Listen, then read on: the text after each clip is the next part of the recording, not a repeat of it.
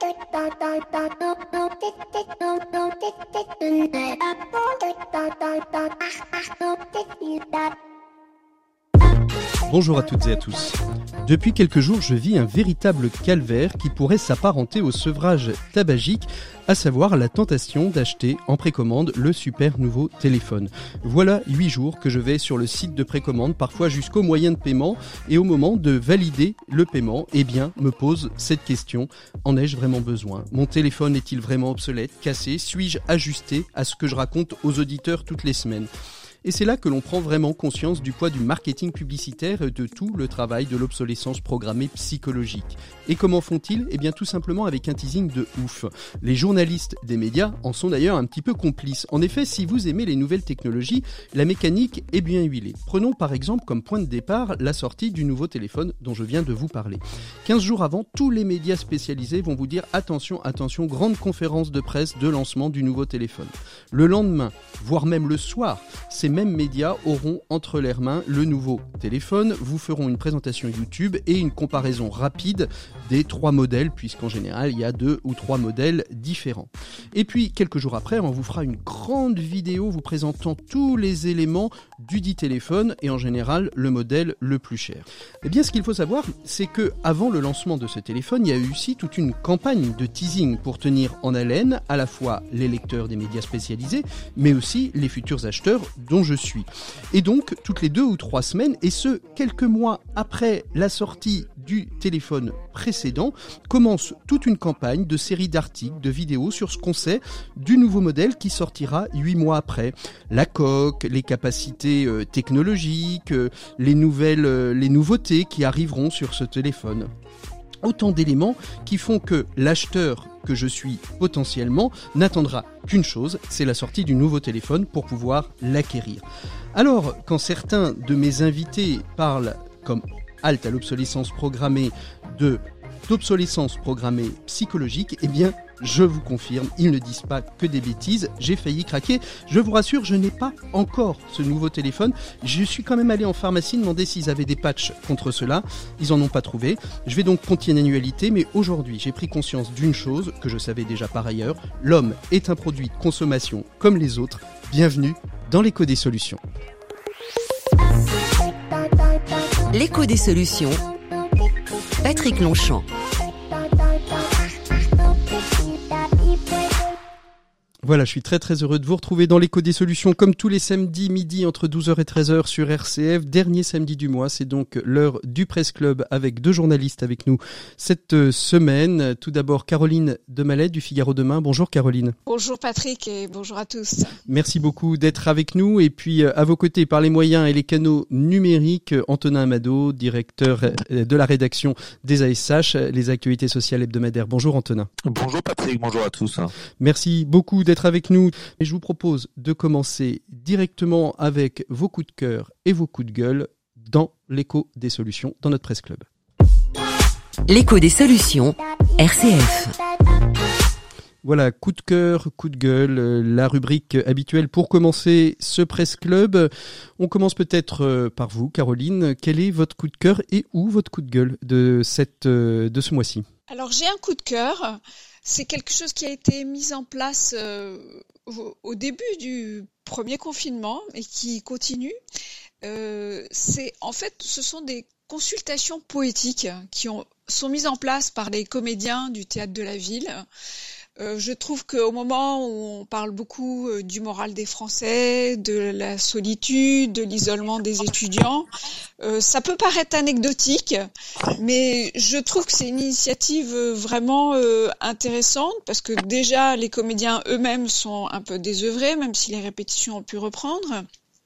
Mais euh, je pense que c'est une initiative qui peut faire beaucoup de bien, mhm. puisqu'on, hein, quand on parle du, euh, du chèque psy pour les étudiants, bah, euh, ce genre de consultation, euh, bon, certes, c'est pas un psy, mais c'est, c'est déjà une écoute. Et en plus, ces, ces comédiens, après une discussion plus ou moins personnelle avec son interlocuteur, le comédien propose de lire un texte plus ou moins poétiques qui collent un petit peu aux, problématiques de, la personne à ce moment-là. Mhm. Je trouve cette initiative assez voilà encourageante, chouette dans cette période et je pense que les gens peuvent en avoir besoin et voilà. Et d'ailleurs, ça affiche complet tout le temps, mais il y a peut-être encore des créneaux disponibles. Alors comment comment ça peut afficher complet? C'est des moyens numériques? euh, tout à fait. Non, on peut, on peut, on peut prendre rendez-vous par téléphone ou sur internet. Et euh, voilà, donc il y a des, il y a des périodes où, bah oui, où c'est complet. Puis mm. ensuite il y a des, il y a des créneaux qui se libèrent. Je, je trouve cette initiative très, euh, vraiment dans, dans, dans cette morosité ambiance. je, je trouve ça très, très chouette. Merci beaucoup Caroline. Et vous, Antonin, un coup de cœur, un coup de gueule pour ce mois? Bah, écoutez, moi j'ai un, un, vrai coup de cœur hein, qui est euh, quelque chose qui vous concerne et qui vous plaît, euh, Patrick. Euh, ça concerne une radio, une radio qui s'appelle Le Chantier. Et en fait, c'est une radio du côté de Clermont-Ferrand qui sert en fait d'outil d'insertion. Alors c'est une, une, web radio qui est en ligne depuis 2017 et qui va débarquer sur les ondes hertziennes du côté de, de Clermont-Ferrand. Donc elle a été agréée atelier chantier d'insertion euh, à travers son association qui s'appelle L'Onde Porteuse. Et a priori, c'est une première qui devrait s'aimer dans d'autres territoires. Ce qui est, vraiment euh, pas mal, c'est que en fait, ce sont vraiment des gens qui sont formés euh, à la prise de son, au métier du micro, et ça leur donne un cadre. Ils ne sont pas forcément voués à devenir euh, derrière euh, des, des, techniciens ou des journalistes ou des, des, présentateurs, mais ça les remet dans un cadre professionnel avec euh, des attendus, avec une pression du résultat, puisqu'il y a une production, il y a l'antenne, comme on dit dans le, dans le jargon. Les gens restent 12 à 24 mois maximum. c'est vraiment, c'est vraiment une belle idée. C'est porté par des professionnels de la radio, euh, et du coup, on, on, pense notamment à, à deux journalistes, Benoît Bouscarel et Charlotte Zelti, euh, qui ont vraiment fait le, le pari de la, de la, radio comme outil d'insertion. Je pense que c'est une jolie initiative qui est à saluer. Absolument, et euh, vous devancez un peu mes invités du 13 février, puisque ce sera la journée mondiale de la radio, et je pense que le chantier fera partie euh, du panel de ce plateau. En effet, c'est une très très belle initiative de l'onde porteuse, portée par Benoît et par Charlotte Velti. eh bien, je vous propose d'ouvrir une nouvelle rubrique, c'est un petit peu à la une de vos médias. Quels sont les dossiers, les sujets que qui sont importants et que on peut retrouver sur chacun de vos médias? On est dans le Presse Club sur RCF. L'écho des solutions, RCF. Voilà, à la une de chacun de vos médias, c'est une nouvelle rubrique dans le Presse Club. Antonin, euh, vous, euh, aux ASH, quel est le sujet euh, qui vous importe particulièrement, que vous avez pu mettre en avant ces derniers temps dans les ASH, les actualités sociales hebdomadaires? Je vous propose un petit retour en arrière, c'est-à-dire c'est le, dernier numéro du mois de décembre où on a, on a publié un, un, un dossier sur l'art-thérapie ah, qui est un soin en plein essor hmm. aujourd'hui. Euh, alors moi, j'aurais tendance à, à recommander l'art-thérapie euh, pour euh, l'ensemble de, de, la société. Euh, ce qui est intéressant avec l'art-thérapie, c'est que tout le monde pense que qu'on connaît l'art-thérapie, mais en fait, on connaît pas très bien l'art-thérapie. L'art-thérapie, ce sont des professionnels des arts plastiques, du théâtre, de la musique, qui, qui créent un cadre, et ce cadre-là, en fait, permet euh, au public auquel on s'adresse, ils peuvent être très variés, de venir déposer euh, du stress, un traumatisme, beaucoup de choses. Et, euh, c'est un soin hybride qui peut s'adresser aussi bien à des, des, autistes non verbaux euh, et polyhandicapés euh, qu'à des gens qui ont subi un, stress post-traumatique, euh, qu'à des salariés en souffrance dans les entreprises.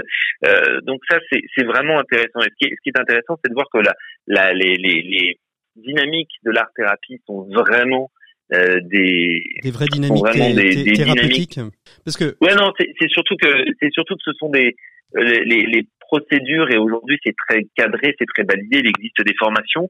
Mais là on assiste à une espèce de mouvement calme, presque souterrain en fait. Mmh. Euh, l'art thérapie, après avoir été adopté par de nombreux pays tels que la Suisse ou le Canada, tend à se généraliser en France et monte vraiment en puissance, et ça depuis le, le mi-temps des années 80. Mmh. Et cette approche du soin qui s'adresse vraiment à l'ensemble des publics en difficulté euh, se situe vraiment au confluence à la fois de la psychiatrie, la médiation artistique, du travail social, de la prise en charge des salariés qui peuvent être en difficulté, et, et ça présente vraiment de nombreux atouts. D'abord, ça paraît évident, ça permet de soulager les, les souffrances des sujets par des dispositifs qui sont non médicamenteux. Mmh. En ces temps de, de pandémie, ça, ça mérite d'être souligné.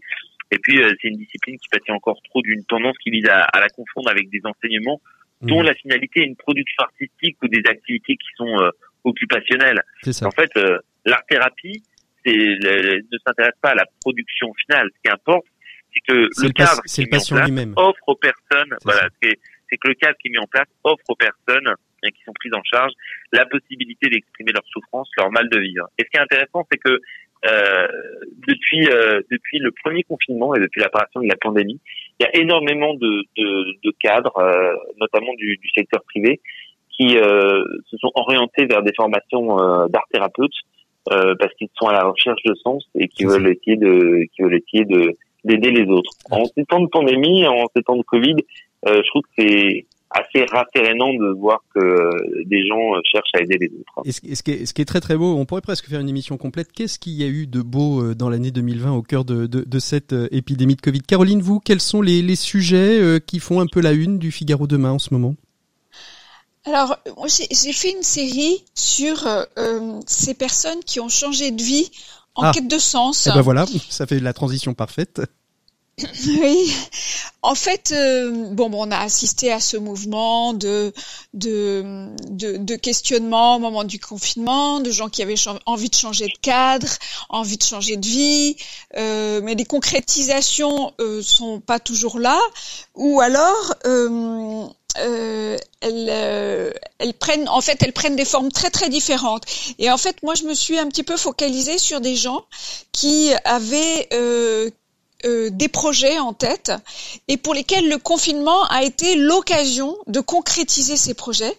Et finalement, euh, le confinement a débouché sur des créations d'entreprises. Mmh. Alors qu'on voit partout, euh, voilà, des, des, des, des chiffres défaillances d'entreprises, des, des, voilà, des dépôts de bilan, euh, des situations extrêmement difficiles. Je trouve ça très encourageant de voir que euh, il y a un dynamisme lié à cette période parce que les gens ont eu le temps de en fait euh, euh, mûrir leur projet, de se donner les moyens de le, de le lancer. Bon, parfois pour certains, le projet était déjà dans les cartons avant. Euh, parfois, il a même été retardé par le par le premier confinement. Mais ce sont quand même des initiatives qui ont vu le jour dans le contexte, dans ce contexte. Comme comme quoi, par exemple, Caroline, quelques entreprises qui, qui sont nées de, de ce contexte? Alors voilà, je peux vous donner euh, euh, un exemple qui, euh, qui, qui marche vraiment très très bien parce que justement l'initiative fait particulièrement sens actuellement. C'est en fait une, une, une, ancienne cadre cadre supérieur de l'assurance, s'appelle Christine Merkelbach, et qui a lancé en, en novembre avec un chef étoilé la belle gamelle en fait, qui et dont l'idée est euh, c'est pas parce que euh, on a faim que on n'a pas euh, le droit, de, bien manger en fait. Donc l'idée c'est de pas de pas faire des repas distribués dans les dans les centres sociaux, les centres d'hébergement d'urgence qui soient vraiment qui soient immangeable. Enfin, le mot est, est peut-être un peu fort, mais disons pas toujours, euh, pas toujours très euh, qualitatif, on va dire. Très qualitatif. Là, l'idée, c'est vraiment de faire de la qualité pour des publics vulnérables. Et donc, elle travaille beaucoup avec euh, effectivement ces centres d'hébergement d'urgence, avec des écoles aussi et en fait il y a tout un tout un toute une demande qui a émergé à laquelle elle ne s'attendait pas du tout mhm. en fait et elle elle est en train de mettre en place euh, la gamelle à roulette qui est en fait un camion qui permet de réchauffer euh, ces plats pour les distribuer par exemple euh, à des publics qui sont dans des gymnases et pour lesquels en fait il n'y a pas euh, qui sont pas équipés sur place euh, mm. euh, pour réchauffer les, les, repas. Et donc un repas chaud c'est quand même très différent d'un repas froid. Ça c'est une des initiatives. Il y a eu aussi une jeune fille qui est handicapée qui a été paraplégique à la suite d'un voilà d'un d'une erreur médicale. erreur médicale.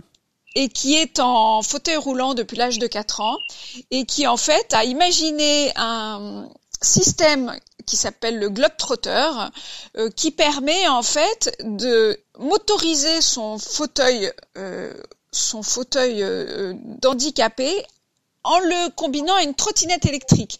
En fait, l'idée, c'est d'inventer un, elle a inventé avec son équipe un, petit système compatible avec tous les fauteuils roulants et toutes les trottinettes électriques de façon à ce que euh, à allier à faciliter la mobilité mm-hmm.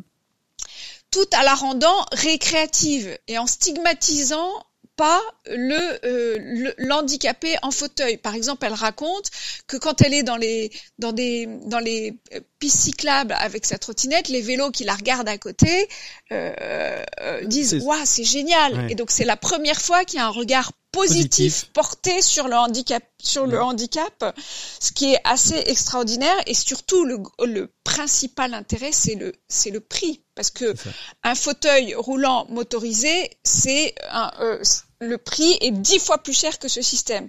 Donc là, avec un système qui est juste une petite pièce, qui permet de rendre le fauteuil compatible, donc en fait, euh, on, on, en fait, on l'utilise selon selon le, le, le, le, contexte, soit en fauteuil simple, soit en fauteuil motorisé, parce qu'un mhm. fauteuil motorisé euh, sur une sur une trottinette, euh, bon voilà, ça se trimballe pas dans le bus, euh, voilà, c'est un petit peu plus lourd. Donc selon le contexte, on passe de l'un à l'autre pour un prix modique. Et, donc et, Donc, et, qui, et, qui, et qui permet euh, justement de, de ne pas euh, créer ce fossé entre euh, les handicapés pauvres, les handicapés riches, ceux qui pourraient en acquérir un et ceux qui ne pourraient pas en acquérir, ce qui sera peut-être d'ailleurs l'objet un petit peu du débat qu'on aura sur la Tech for Good en marge du, du CES de, de, de, de, Las Vegas, puisque bien évidemment ce dont vous venez nous parler rentre directement dans ce cadre-là. Je vous propose, parce que le temps passe et c'est passionnant tout ce qu'on échange, je vous propose d'ouvrir le premier sujet de cette semaine dans l'écho des solutions. L'écho des solutions, RCF. Voilà, premier sujet, c'est le sujet que, qui a été un petit peu abordé euh, par vous, euh, Caroline, hein, quand vous parliez euh, des, des, repas qualitatifs, et on pense à nos jeunes. On parle beaucoup dans les médias en ce moment de la jeunesse actuelle, une génération sacrifiée. Alors, j'ai envie de dire, est-ce que c'est une génération qui est sacrifiée ou est-ce que c'est le regard qu'on porte sur un an de sacrifice que toute une génération et que toutes les générations ont été obligées aussi de vivre?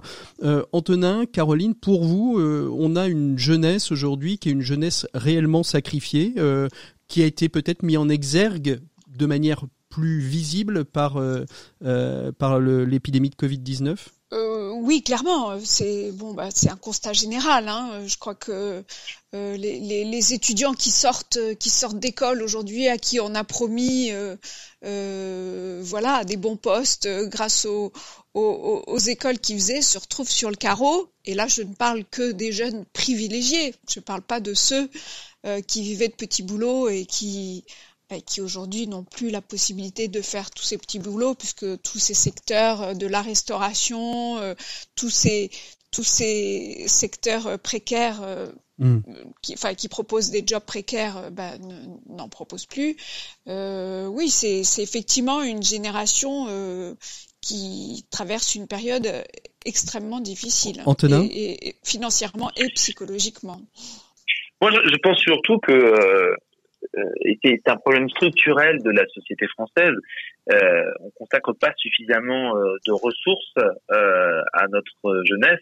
Euh, on voit bien aujourd'hui que l'actualité récente est là pour nous, nous prouver que les événements de ces derniers mois ont révélé de façon assez brutale les problématiques de fragilité et de précarité extrême dans lesquelles se trouvent de nombreux étudiants depuis le, début de la crise sanitaire, mais euh, qui viennent finalement révéler, euh, comme toute cette crise, des fragilités qui étaient structurelles. Alors c'est sûr, hein, vous avez des associations, des, des, professionnels qui se, qui se mobilisent pour, euh, pour leur venir en aide.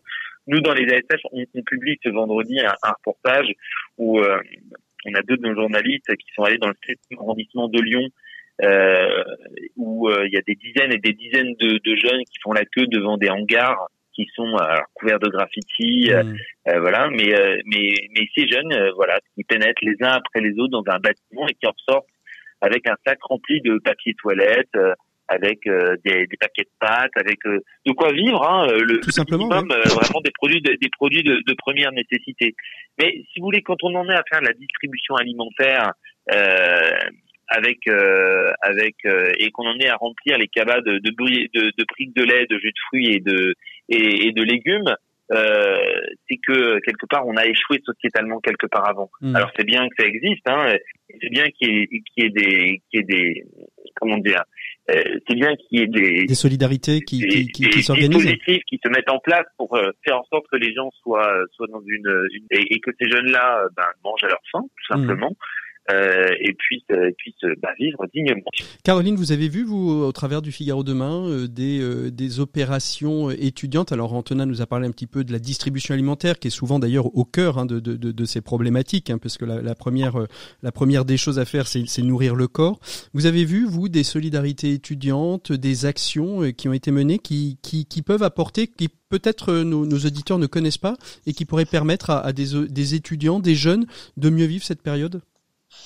Oui, tout à fait. Euh, J'ai hum, beaucoup discuté avec euh, une association euh, euh, qui est le Hub de la réussite et qui a mis sur pied une initiative euh, assez récemment euh, qui sont des Smart University qui permettent euh, qui permettent en fait aux étudiants décrocheurs de euh, s'inscrire dans le cadre bah, d'une promo avec des campus, avec du coworking, euh, avec un coaching régulier, tout ceci sur, sur, sur, euh, sur fond de suivi scolaire par le CNED pour préparer généralement des BTS ou des études universitaires euh, relativement euh, euh, courtes, Mhm. mais avec un encadrement très suivi, ce qui permet de lutter contre la solitude des jeunes, le fait qu'ils soient livrés à eux-mêmes, le fait, le fait, euh, euh, voilà, qu'ils ont, qu'ils ont du mal à se ont motiver. ça, à se motiver eux-mêmes dans leur petite euh, chambre. oui. Voilà, et puis et puis financièrement avec des aides parce que tout ça est mis en place par le euh, par euh, le, le biais euh, des associations, des antennes jeunes qui envoient ces jeunes à, à, à ces à ces vers ces dispositifs. Mm. Donc il y a une vraie collaboration entre les différents euh, acteurs. Bon, cela dit, euh, ce type d'initiative, euh, voilà, on, on, on s'y inscrit pas en cours d'année. Euh, Oui, c'est ça, c'est pas, voilà, pas ce qui va permettre. pour la rentrée prochaine. C'est pas euh, voilà quelqu'un qui se retrouve tout seul alors qu'il a démarré en fac cette année. Ça. Voilà, il peut pas il peut pas se greffer là-dessus en Mm. cours de route. Mm. Mais bon, il y a il y a d'autres dispositifs. Il y a un un, un, un, un jeune euh, euh, alors pas un étudiant là cette fois, mais un scolaire, un, lycéen qui a mis en place un dispositif il y a quelques mois pour aider en fait euh, les autres euh, les autres étudiants à, à pour s'entraider en fait et pour éviter le décrochage scolaire. Mhm. Euh, il a créé le site euh, Élèves solidaires.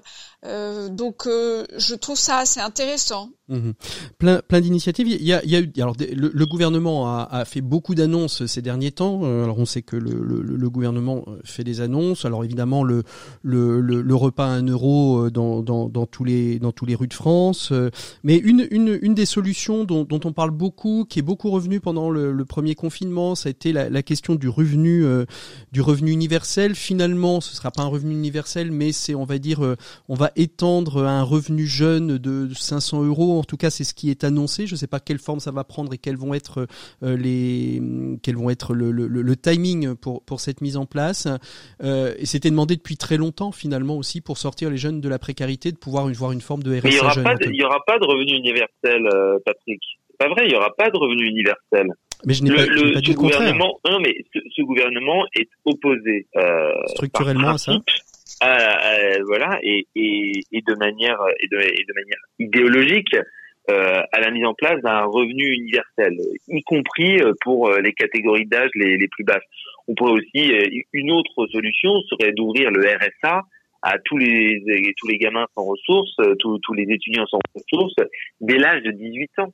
Mais ce qui, ce qui est un peu sidérant, hein, c'est que cette conversation et euh, et puis euh, et puis cette euh, ce sujet, on l'a déjà évoqué dans votre émission, Patrick, et à plusieurs reprises. Euh, et à chaque fois qu'on le réévoque, en fait, la situation s'est dégradée davantage. Hmm. Vous ne pouvez pas travailler, vous ne pouvez pas vous former, vous pouvez pas être dans une recherche d'emploi si euh, votre but quand vous vous levez le matin, c'est de survivre, de savoir si vous allez avoir euh, de quoi manger, de quoi vous vêtir, de quoi vous laver dans la journée. Hmm. Évidemment, pour pour chercher un job, bah, il faut être un peu disponible mentalement parce que ça demande du temps, de l'énergie, de mettre en place des stratégies personnelles, etc. Donc euh, le, le, fond, la question, il est celui-là. Donc les, repas à un euro, ok, mais il y a des gamins, il y a des il y a des, des étudiants qui n'ont pas fait un euro. Hmm. Mais Ils n'ont pas. Ouais. Et, et, et j'ajoute en plus que euh, la situation actuelle et la manière dont on traite euh, ces étudiants euh, renforce les inégalités euh, qui sont déjà particulièrement criantes dans la société française mm. et qui ne cessent de se creuser depuis euh, depuis une quinzaine d'années. Mm. Pourquoi? Pour une raison toute simple, c'est que les gamins qui sont sans ressources, ben ils se tournent vers leur famille et qui les aident.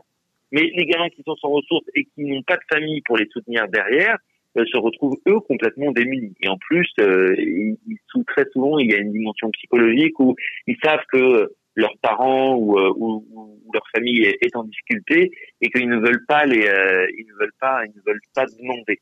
Et donc, euh, et donc, euh, il y a une espèce de lente spirale qui est en train de se créer de cette manière-là. Donc, euh, évidemment, ceux, ceux qui sont issus d'un milieu privilégié bah, le sont davantage, puisque eux, ils vont pouvoir continuer à bosser, être en télétravail, être en leurs cours à distance, etc. Même si c'est dur psychologiquement, hein, je, je ne, ne, le nie pas mais, la, gravité des problèmes auxquels les étudiants sont confrontés en fonction de leur niveau social n'a pas grand-chose à voir. Mmh. Alors, il y, a une des solutions qui a été évoquée, j'ai entendu ça sur, euh, sur un, média concurrent, qui disait euh, finalement le, la, solution pour que euh, on, retrouve, on rééquilibre les choses, ce serait que finalement les, les, les, plus âgés partent à la retraite plus tôt, ça libérerait des places pour les jeunes. ce, serait, ce serait ça une des solutions structurelles pour permettre à, à, ces jeunes de prendre toute leur place aujourd'hui? Sachant que la question des retraites n'est pas encore réglée. Hein. Bah, de toute façon, euh, on est dans un hiatus qui est absolu. On sait bien que euh, au-delà de 58 ans, euh, il y a un véritable problème sur l'emploi des seniors et que on, on, ne cesse de dire qu'il va falloir travailler plus longtemps, mais en même temps, dès que les gens atteignent 56, 57, 58 ans, ils sont trop chers. on ne veut pas capitaliser sur leur expérience et du coup, euh, on, on, préfère soit les mettre en pré-retraite, soit euh, laisser l'assurance chômage euh, œuvrer et, faire son travail. voilà, faire en sorte que il y a évidemment un, un, hiatus et là, je pense qu'il y a une espèce de, de, de comment dire de malhonnêteté structurelle d'un mm. point de vue d'un point de vue sociétal. Mm. Est-ce qu'il y aurait du sens à créer euh, des parcours de transmission entre des seniors qui seraient peut-être appelés à partir, y compris sur des sur des sur des plans de, de pré-retraite euh, et, euh, et, et de, de, faire une espèce de, de compagnonnage avec les plus jeunes qui arrivent dans l'entreprise, bien sûr. Mais ça, ça demande du temps, de l'énergie, de la volonté, notamment de la part du ou des dirigeants d'entreprise. Euh, Aujourd'hui, euh, ces entreprises-là, moi, j'en connais pas beaucoup. Hmm. Je connais beaucoup d'entreprises. Et pourtant, euh, sur euh, sur notre antenne, Thibaut Guy, au commissaire à, à l'emploi et à l'engagement des entreprises, a, a invité justement toutes les entreprises à s'engager dans cette démarche de mentorat pour justement ne pas... mais, mais Patrick, Patrick, si la, si la parole politique était encore performative, Je veux dire, euh, et, et, et, finalement. Euh, et, et, l'engagement des. Euh, et, je pense aussi à l'engagement des, de, de, de l'Alliance pour le mécénat de compétences, de ces 16, grands groupes qui, qui ont publié ce baromètre, qui montre aussi toutes les opportunités et toute la. Les, les... Mais le, le, le problème dans votre phrase, Patrick, c'est le mot mécénat. Si on compte sur le mécénat pour faire un projet de société, eh ben ce sera toujours euh, la cerise sur un gâteau au, goût qui peut être euh, relativement euh, relativement nauséabond. Ou alors c'est gagnant-gagnant et on a une belle cerise. Bah écoutez, gagnant-gagnant, pourquoi pas, mais euh, moi que ça fonctionne à l'échelle de la société. Alors, je vous propose qu'on fasse une, une pause musicale juste avant de prendre notre deuxième sujet. On va changer complètement d'environnement. On va parler du baromètre de la confiance des médias, le baromètre annuel Cantar Lacroix. Et je vous laisse avec Eurythmics Annie Lennox euh, dans Beautiful made you wear a frown. The way you hang your head has made the tears come down.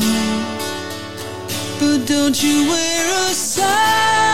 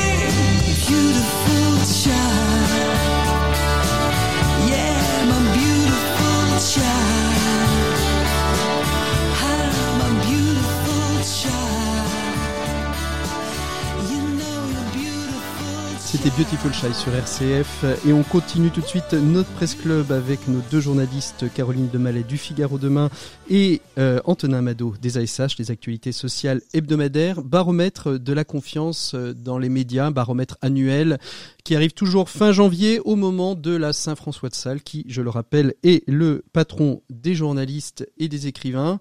Euh, un baromètre qui finalement montre euh, que l'année 2020 a plutôt été une année euh, où la confiance dans les médias euh, a été regonflée, contrairement à l'année dernière où ça plongeait plutôt, Caroline? tout à fait, en fait on est euh, certes, on, est euh, très très loin des, seuils de crédibilité euh, de la fin des années 80 pour l'ensemble des médias, mais cette année, la grande surprise, c'est que après cinq ans de dégringolade, tous les médias ont gagné en crédibilité. bon, certes, c'est Internet qui a gagné le plus, hein, avec plus 5 points, mais tous les autres médias ont gagné à peu près 2 points de crédibilité. Euh, Alors, c'est dû, dû à quoi? Parce que Dieu sait pourtant si les médias, durant cette période de Covid, entre mars et euh, aujourd'hui, ont été décriés pour une, une, une, une, infobésité dont on entendait parler un petit peu partout. Euh, comment cette crédibilité peut-elle, dans, quoi elle s'enracine en fait? En fait, je pense que... Antonin, alors Caroline Antonin? Non, non, mais moi, je, je avant de parler de, de, des raisons pour lesquelles euh, il y aurait ce rebond, qui est relatif, hein, mais je pense qu'il est quand même intéressant de, de, de s'intéresser à la méthodologie. Et en fait, la, la méthodologie d'échantillonnage, c'est 1000 personnes euh, représentatives, hein, vous savez, selon la fameuse méthode des quotas, mhm. euh, de l'ensemble de la population âgée de 18 ans et plus. Et alors, les, évidemment, euh, les, les, sondeurs ne seraient pas d'accord avec moi, et, euh, et mais je peux vous, et je me suis déjà engueulé avec certains d'entre eux euh, sur cette question-là. Sur cette méthode, Mais faire de 1000 personnes d'un d'un échantillon représentatif le, le, le, les porte-paroles absolus de la perception de la presse ou de n'importe quel autre sujet, hein, mmh. en passant, euh, ça résiste pas réellement à, à, à une analyse approfondie. On sait que les, les, les, échantillons qui commencent à être réellement représentatifs, c'est autour de 2005, 3000 personnes, toujours cette, selon cette méthode des quotas. Hmm. Alors, euh, certes, euh, les, les, la, la, méthodologie, alors j'ai pas vérifié d'ailleurs, hein, euh, je, je, et je, je vous prie de m'excuser, mais euh, je pense que la méthodologie n'a pas beaucoup évolué non, non, sur l'autre. Donc, de, de, de, de, ce point de vue-là, de, de ce point de vue-là, on, on, peut dire que c'est mesuré de la même façon, mais je pense que d'abord, ce sont des résultats à prendre avec beaucoup de pincettes et avec beaucoup de distance. Euh, et, et d'ailleurs, euh, moi dans les DSH, euh, tant, tant que dans les actualités sociales hebdomadaires, quand un, quand un sondage n'est pas euh, n'a pas cet étiage euh, assez large euh, d'au moins 2005 ou 3000 personnes. En vous laissez, vous, vous, prenez pas. qu'il n'est pas fiable. Hmm. Alors, Caroline, quelles sont quand même les, les, les, raisons que vous vous avez repérées euh, dans, dans, dans ce dans ce baromètre qui permettent de, de, de, redorer euh, un petit peu la confiance dans les médias? Parce que vraiment à titre personnel, je suis assez surpris étant donné euh, la, la haro sur les journalistes qui a été fait pendant cette période d'épidémie. Oui, tout à fait.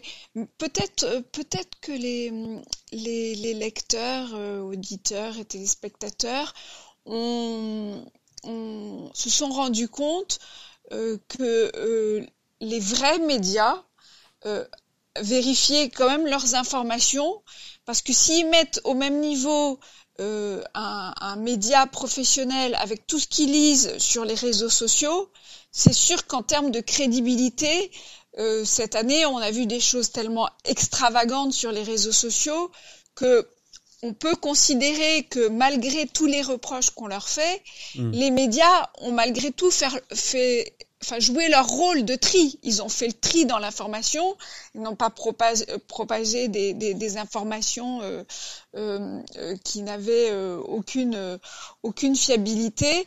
bon, les, les, les Français, quand même, à, à, à 44%, regrettent l'invasion des fake news. Donc, bon, les fake news, il y en a peut-être moins sur les sur les médias que sur que sur les réseaux sociaux.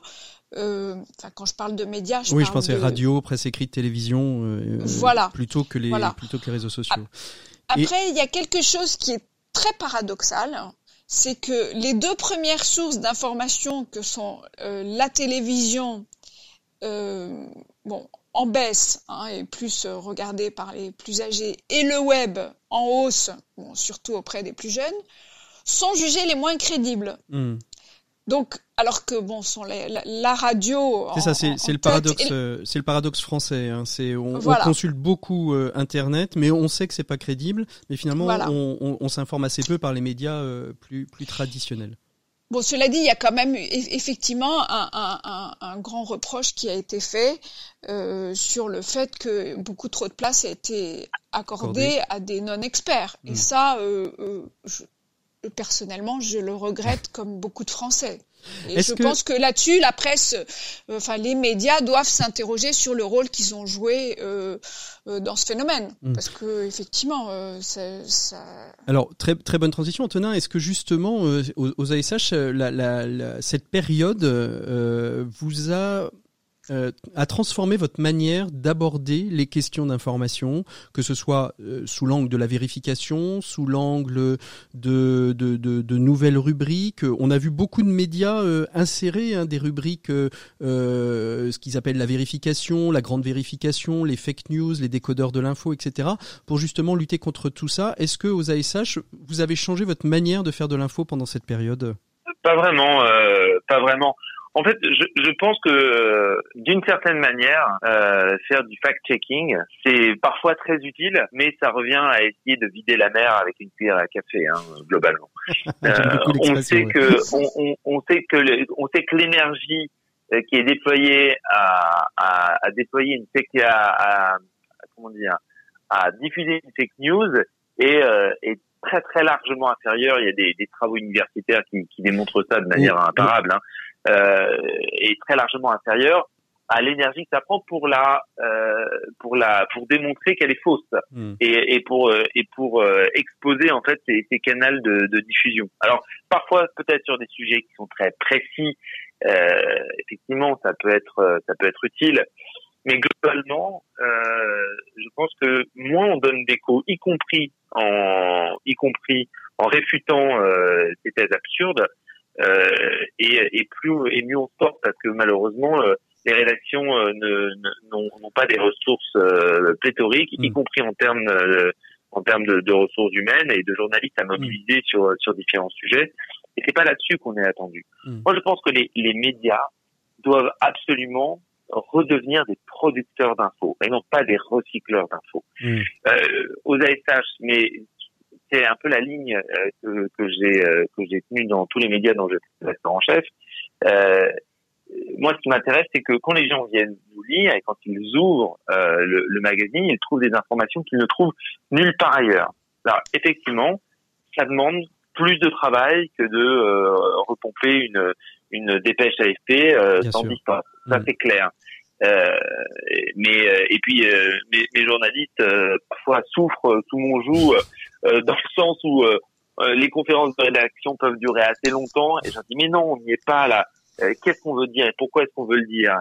Et euh, ah bah alors là sur sur sur tel sujet bah non euh, et, on essaie de, de tordre les angles jusqu'à ce qu'il y ait quelque chose de cohérent qui arrive qui, et, et d'original et qui nous permette d'avoir un propos qui sera là et nulle part ailleurs. Mmh.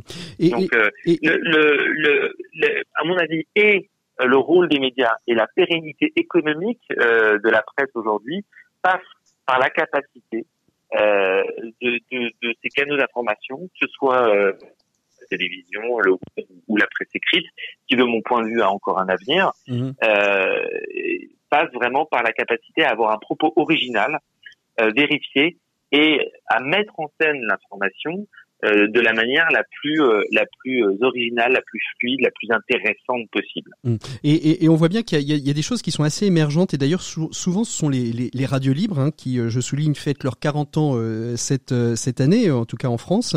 Je sais pas si le terme radio libre, vu les publicités qu'il est qu'il est est, est, encore juste aujourd'hui. Hein. C'était c'était justement une de mes questions. La radio libre est-elle encore libre? Mais en tout cas, les radios associatives que moi je peux côtoyer, je vais parler. Alors il y a les radios libres parce qu'il y a les radios libres, les radios associatives autant de différences justement. Les radios associatives que, je connais bien et qu'on connaît bien sur RCF s'intéressent beaucoup à l'éducation aux médias. D'abord parce que c'est souvent euh, un lieu qui leur permet euh, de, dégager de, nouvelles ressources. Et, là, on est vraiment au cœur finalement de la problématique de ce sondage. C'est aujourd'hui comment est-ce qu'on éduque la jeune génération, mais aussi comment est-ce que nous adultes on s'éduque aux médias? Caroline Demallet j'ai plutôt envie pour ma part de, de, de, de, plaider pour ma chapelle. Mais bien sûr, bien sûr, plaider pour votre chapelle. Vous faites un beau travail au Figaro aussi sur ces questions-là. Et de, et de dire que euh, dans ce contexte, euh, les lecteurs euh, ont plutôt euh, besoin de journalisme de solutions. Euh, et que et on, on, a bien on a bien euh, constaté pendant cette période que euh, tous les sujets qui apportaient des solutions concrètes plutôt que de parler des problèmes enfin alors on parle des problèmes mais sous l'angle des, solutions, absolument. leur plaisait beaucoup. Et on, on, peut reprocher à ce type de journalisme d'être un, un, un, journalisme issu d'un monde de bisounours. Ce n'est pas le cas. C'est juste une façon de, de, donner des pistes pour résoudre des problèmes. Mhm. Et, et, euh, bon, bah, nous, de notre côté, on, on a bien vu qu'il y, y, avait une vraie attente et, et, et on n'est pas les seuls parce qu'on voit bien euh, que euh, c'est un, un format qui se c'est une approche plutôt qu'un format qui se, développe partout dans beaucoup de médias, beaucoup, mm. beaucoup de médias, euh, euh, y compris télévisés, ce qui était assez peu le cas jusqu'à présent. Et, et, avec, avec des chaînes d'ailleurs qui, qui soit font des, des, des semaines, soit même qui intègrent complètement cette dimension à, à, leur éditorialité Euh, le sujet est passionnant, on pourrait en parler des heures. D'ailleurs, on a déjà fait des émissions entières sur la question des médias. Donc, je vous propose qu'on fasse une pause musicale et qu'on aborde notre dernier sujet, qui est évidemment la question de la tech for good, du bien vieillir. Tout ça des sujets pour euh, pour Antonin et pour euh, et pour Caroline. On fait une pause musicale avec Serge Lama. Je suis malade. Je ne rêve plus. Je ne fume plus. Je n'ai même plus d'histoire. Je suis sale sans toi, je suis laid sans toi, je suis comme un orphelin dans un dortoir. Je n'ai plus envie de vivre ma vie. Ma vie cesse quand tu pars. Je n'ai plus de vie et même mon lit se transforme en quai de gare. Quand tu t'en vas, je suis malade complètement malade, comme quand ma mère sortait le soir et qu'elle me laissait seule avec mon désespoir. Je suis malade, parfaitement malade. T'arrives, on ne sait jamais quand, tu repars, on ne sait jamais où ça va faire bientôt deux ans que tu t'en fous. Comme un rocher, comme un péché, je suis accroché à toi. Je suis fatigué, je suis épuisé de faire semblant d'être heureux. Quand ils sont là, je bois toutes les nuits, mais tous les whisky pour moi ont le même goût. Et tous les bateaux portent ton drapeau. Je ne sais plus où aller. Tu es partout, je suis malade, complètement malade. Verse mon sang dans ton corps et je suis comme un oiseau mort quand toi tu dors, je suis malade, parfaitement malade. Tu m'as privé de tous mes chants, tu m'as vidé de tous mes mots. Pourtant moi, j'avais du talent avant ta peau. Voilà, c'était Serge Lama, je suis malade sur RCF. Quoi de tel pour euh, embrayer sur notre dernière, euh, notre dernière rubrique, notre dernier sujet, la Tech for Good, le CES de Las Vegas s'est ouvert de manière digitale cette année, mais a fait la paire belle à la Tech for Good. C'est toute la technologie euh, pour le bon, c'est toute la technologie peut-être qui rattache au bien vieillir, au bien-être, au bien se nourrir, au bien penser. Caroline, vous avez regardé, je sais que le, CES de Las Vegas pour une journaliste de solutions euh, que, que, vous êtes est, en général un, bel endroit pour euh, recueillir de belles et bonnes solutions. Euh, vous l'avez un petit peu suivi. Qu'est-ce que vous avez pu voir d'intéressant dans ce CES Un petit peu. alors, j'ai été marqué effectivement par la montée en puissance des préoccupations environnementales du monde de la technologie. Donc mhm. euh, tous les tous les géants de la tech euh, qui se soucient de leur euh, de leur empreinte environnementale et qui cherchent des solutions pour pour bah, pour la réduire, hein, comme comme voilà l'informatique quantique qui décuple la puissance de calcul, mhm. baisse de la consommation énergétique des centres de stockage des données. Enfin là leur idée c'est plutôt de réduire leur empreinte carbone, leur empreinte carbone.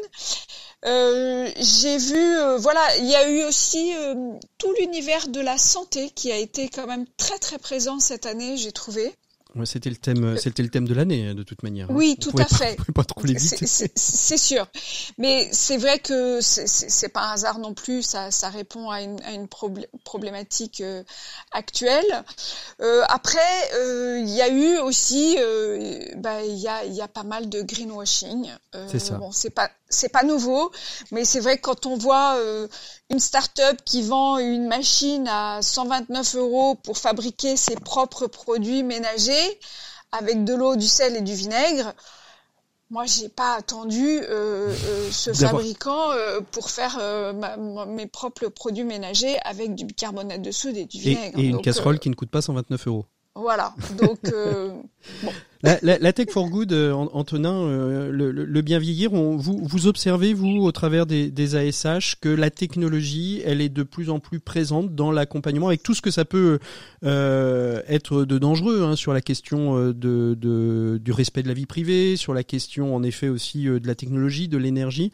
Vous avez vraiment l'impression que c'est quelque chose qui rentre aujourd'hui dans l'accompagnement, dans l'accompagnement social, qu'il soit pour les personnes seniors, pour les publics fragilisés, pour les personnes euh, porteuses de handicap Alors, il y a effectivement euh, un travail assez important qui est fait autour de euh, la numérisation du, travail social. Et notamment de la, manière dont, les travailleurs sociaux et médicaux peuvent s'emparer de, ces sujets-là. c'est vrai que l'inclusion numérique, c'est un sujet qui revient fréquemment. Il euh, n'y a pas un rapport, il n'y a pas un discours sans qu'il en soit question aujourd'hui, notamment dans la bouche de, de, nos, de nos, dirigeants. Et c'est vrai que la, la dématérialisation totale des, des services publics euh, devrait être effective en, en 2022 et que euh, on parle aussi d'une stratégie nationale pour un numérique inclusif euh, qui a été lancée euh, en, en, 2020. Mais c'est vrai que la société connectée euh, ça représente quand même une entrave euh, assez majeure pour les personnes qui sont démunies. Euh, on pense aux handicapés, on pense aux personnes âgées, notamment tout ce qui concerne l'électronisme. les travailleurs sociaux qui les, qui les soutiennent au quotidien, je peux vous le dire, elles en savent vraiment quelque chose. Hein. Mmh. Et quand le passage au numérique est, est, accompagné, quand il y a une réflexion qui est menée sur la procédure, ça peut ça peut améliorer par exemple les, les recours aux droits. mais en fait, les nouvelles technologies aggravent dans la réalité les inégalités. Et là, bah, le récent confinement euh, ah. nous l'a nous l'a vraiment euh, nous l'a vraiment euh, démontré. À, la fois dans à la fois dans l'électronisme, les inégalités, mais aussi dans la capacité à pouvoir acquérir ces nouvelles technologies pour entre guillemets un mieux-être, un mieux vivre. Oui, évidemment, les deux dimensions que que vous évoquez existent. Mais si vous voulez, moi, ce qui m'intéresse, on, on parle beaucoup, si vous voulez, de la société du care. Euh, mais la société du care, c'est une société où les gens rentrent en relation les uns avec les autres, IRL, comme disent les jeunes, c'est-à-dire in real life, dans la vie réelle. Hmm. Et, euh, et, euh, et, à un moment donné, ben, il faut prendre du temps pour euh, s'occuper des, s'occuper des, pour s'occuper des, des, des, gens qui sont le plus dans le besoin et, et qui ont le plus de nécessité. En plus, la, la, la, notion de tech, euh, il y a toujours euh, cette notion qui n'est qui n'est pas formulée, qui est une espèce de notion d'ubérisation. Hmm. Euh, or, le travail social, par nature, par essence, il n'est pas ubérisable.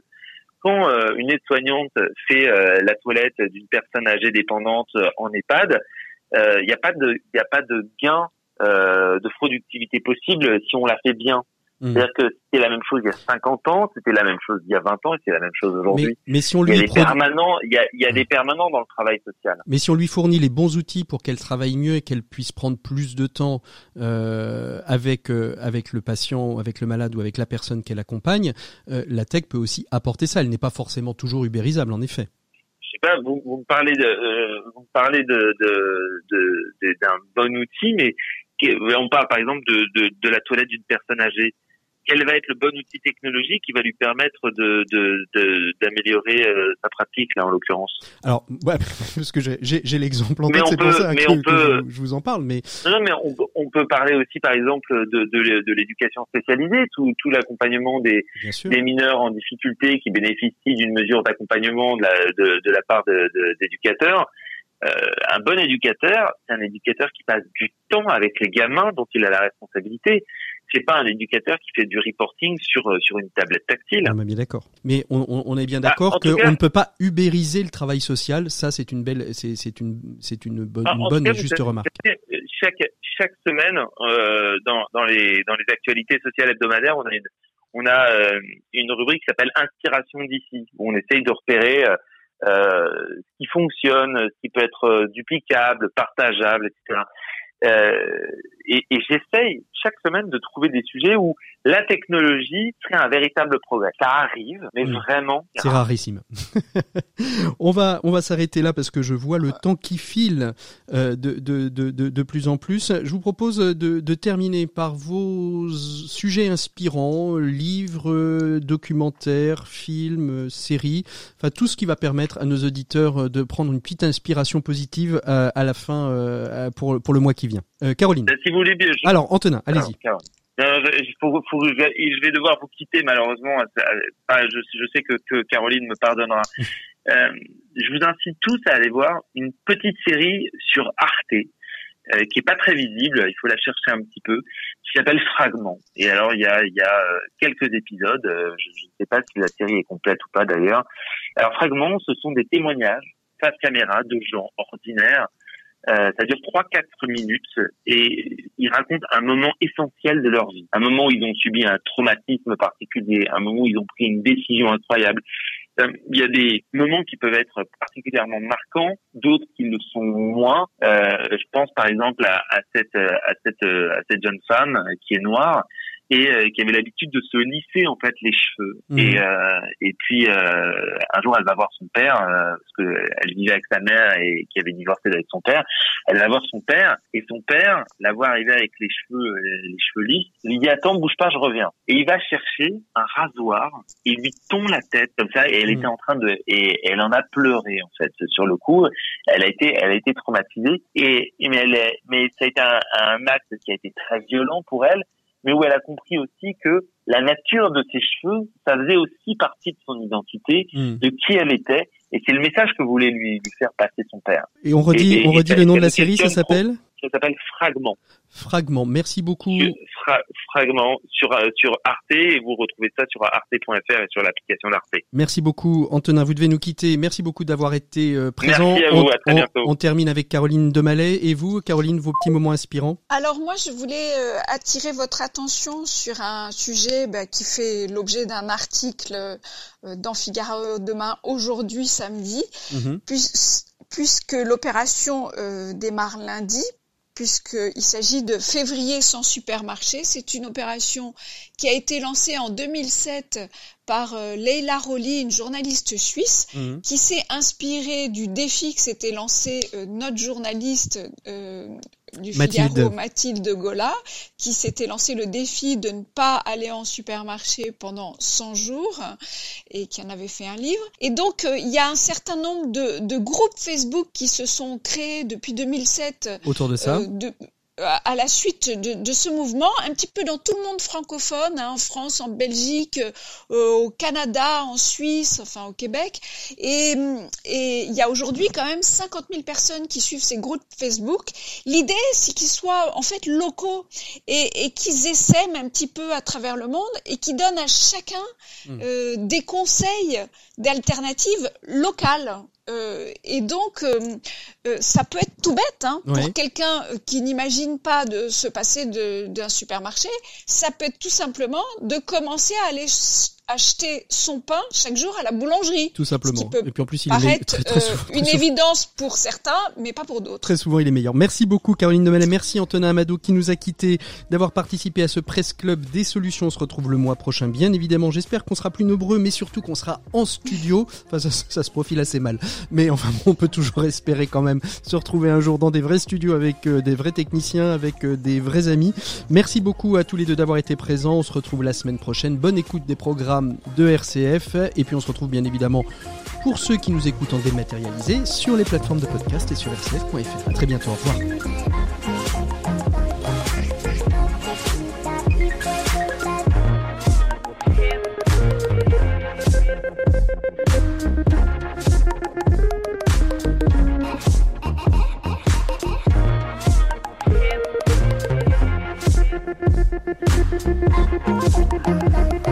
perfect, perfect, perfect.